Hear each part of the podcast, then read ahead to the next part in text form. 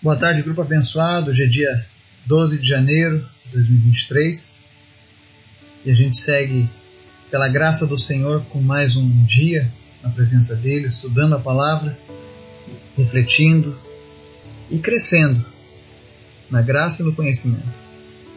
Hoje a gente continua a nossa leitura lá no livro de Eclesiastes, no capítulo 11.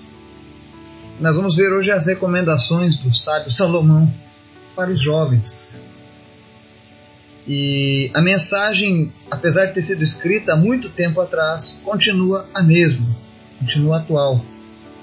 Ela fala sobre os riscos de uma vida desenfreada. Mas antes da gente começar a falar sobre isso, quero convidar você que nos ouve, nos acompanha, para estar orando junto conosco. Esse é o momento de você apresentar a Deus a sua família, sua vida, seus negócios, seus sonhos, Ore também pelos pedidos da nossa lista de orações, que é atualizada sempre. E que Deus venha falar conosco, amém? Vamos orar?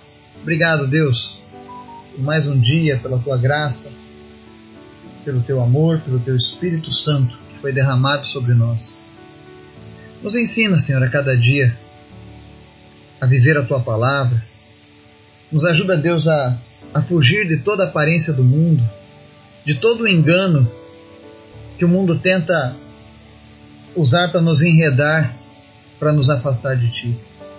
Não permita, Pai, que nós venhamos a ser presas, mas que a cada dia a gente esteja se mantendo longe daquilo que afasta da Tua presença. Abençoa cada pessoa que está nos ouvindo, cada pessoa que está orando conosco nesse momento, que Teu Espírito Santo esteja agora se manifestando na vida dessa pessoa, trazendo cura, trazendo paz, trazendo entendimento, trazendo respostas, realizando milagres. Mas principalmente, Deus, que a tua palavra venha trazer salvação. Afinal, só o teu Espírito é capaz de trazer ao homem a consciência do juízo, do pecado e da salvação. Te peço também, Deus, visita os enfermos e em nome de Jesus, se alguém estiver enfermo nesse momento, em nome de Jesus, que essa pessoa seja curada. No nome de Jesus, nós ordenamos agora que toda enfermidade deixe a vida dessa pessoa e ela seja sarada. No nome de Jesus. Mas em especial te peço, Pai, fala conosco através da tua palavra e nos ensina mais uma vez. Em nome de Jesus. Amém. Texto de hoje, Eclesiastes 11, versos 9 e 10, dizem o seguinte: Alegre-se, jovem, na sua mocidade. Seja feliz o seu coração nos dias da sua juventude. Siga por onde o seu coração mandar, até onde a sua vista alcançar. Mas saiba que por todas essas coisas Deus o trará a julgamento. Afaste do coração a ansiedade e acabe com o sofrimento do seu corpo pois a juventude e o vigor são passageiros. Amém? Essa palavra ela é sempre atual. Porque a palavra de Deus ela não muda. Ela conhece os nossos problemas, ela sabe onde é que nós somos mais fracos, ela sabe onde é que nós temos dificuldades. E é por isso que a orientação da palavra de Deus ela não muda através das eras. A mesma recomendação que Salomão deixou há mais de 2.500 anos atrás continua sendo a mesma. Ela serve para o jovem do Israel de antigamente, ela serve para os jovens do período da igreja primitiva, há dois mil anos atrás, serviu para os jovens da Idade Média e continua sendo atual para a nossa juventude. E ela começa com uma afirmação interessante. Ela diz assim: Alegre-se, jovem, na sua mocidade. Seja feliz o seu coração nos dias da sua juventude. E aqui ele é irônico, porque ele diz assim: Siga por onde seu coração mandar, até onde a sua vista alcançar. É um fato que a palavra de Deus diz que maldito homem que confia no seu coração, porque o nosso coração é enganoso. Se você não tem um coração regenerado por Cristo, o teu coração sempre vai pender para as coisas da carne, para as coisas que favorecem o pecado na tua vida. É por isso que é muito arriscado seguir o coração se você ainda não tem um coração transformado por Jesus. E é justamente isso que o sábio está dizendo aqui. Ele fala: siga por onde seu coração mandar, até onde sua vista alcançar. E até esse ponto, isso é algo que há muitos anos tem sido disseminado no meio da juventude. Você tem que curtir, você tem que aproveitar, você tem que fazer tudo que der vontade.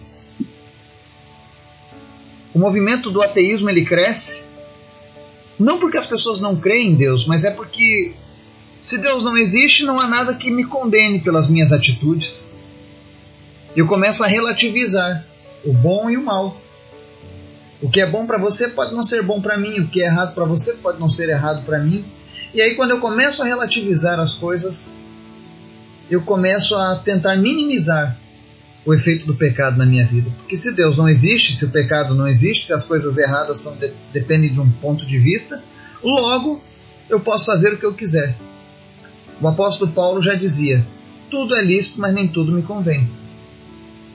E aqui o, o sábio ele diz a mesma coisa, ele diz aqui no final do verso 9: Mas saiba que por todas essas coisas Deus o trará a julgamento. Você realmente pode fazer o que o seu coração mandar e até onde a sua vista alcançar. Você pode fazer tudo, porém haverá um preço. Existem consequências para as nossas atitudes. Nós vivemos hoje numa geração que diz meu corpo, minhas regras, por exemplo.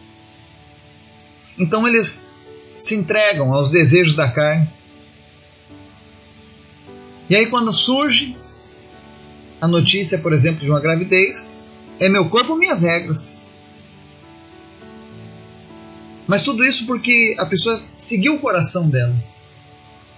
Ela quer ser feliz, ela quer aproveitar a mocidade, ela quer fazer o que ela quiser, porque ela é jovem, ela quer aproveitar.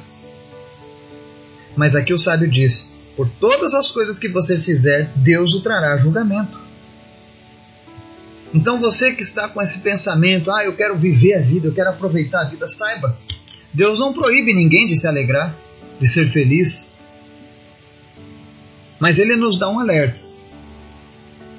Pois certas coisas trarão cobrança para as nossas vidas. E eu não estou falando aqui de apenas da cobrança divina com relação ao pecado. Tem certas coisas que nós fazemos aqui que vão, vão trazer consequências para o resto de uma vida. Quando você vê, por exemplo, uma pessoa que teve um filho fora do casamento, isso vai ter uma consequência para o resto da vida. Não que um filho seja uma coisa ruim, mas eu conheço muitos casos de sofrimento, de problemas. Recentemente nós tínhamos a filha daquele grande jogador de futebol, Pelé, que havia sido rejeitada porque ela era fruto de uma aventura. E assim segue muitas pessoas. Então nós precisamos entender que as nossas, os nossos atos terão consequências. Deus não te proíbe de fazer nada, mas Ele quer te alertar da dor, do sofrimento e dos problemas. E aí ele fala no verso 10: Afaste do coração a ansiedade e acabe com o sofrimento do seu corpo. Nunca tivemos tantas situações e casos de jovens sofrendo com ansiedade e depressão como nos nossos dias.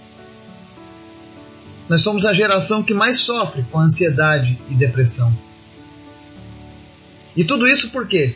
Porque é uma geração que está crescendo sem regras, sem limites, que foi enredada pelas mentiras deste mundo, do faça o que você quiser.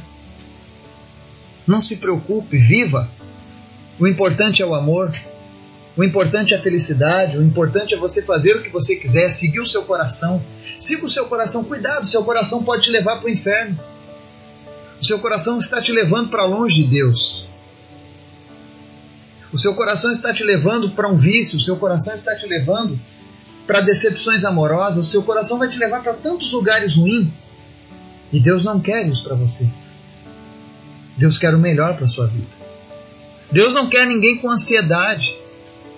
Porque a ansiedade ela denota falta de confiança no amanhã. Quando você está com aquela ansiedade, é porque você está desesperado pelo amanhã. Mas Deus quer que você tenha paz que excede o entendimento. Deus diz assim: afaste o coração a ansiedade e acabe com o sofrimento do seu corpo, pois a juventude e o vigor são passageiros. Um dia,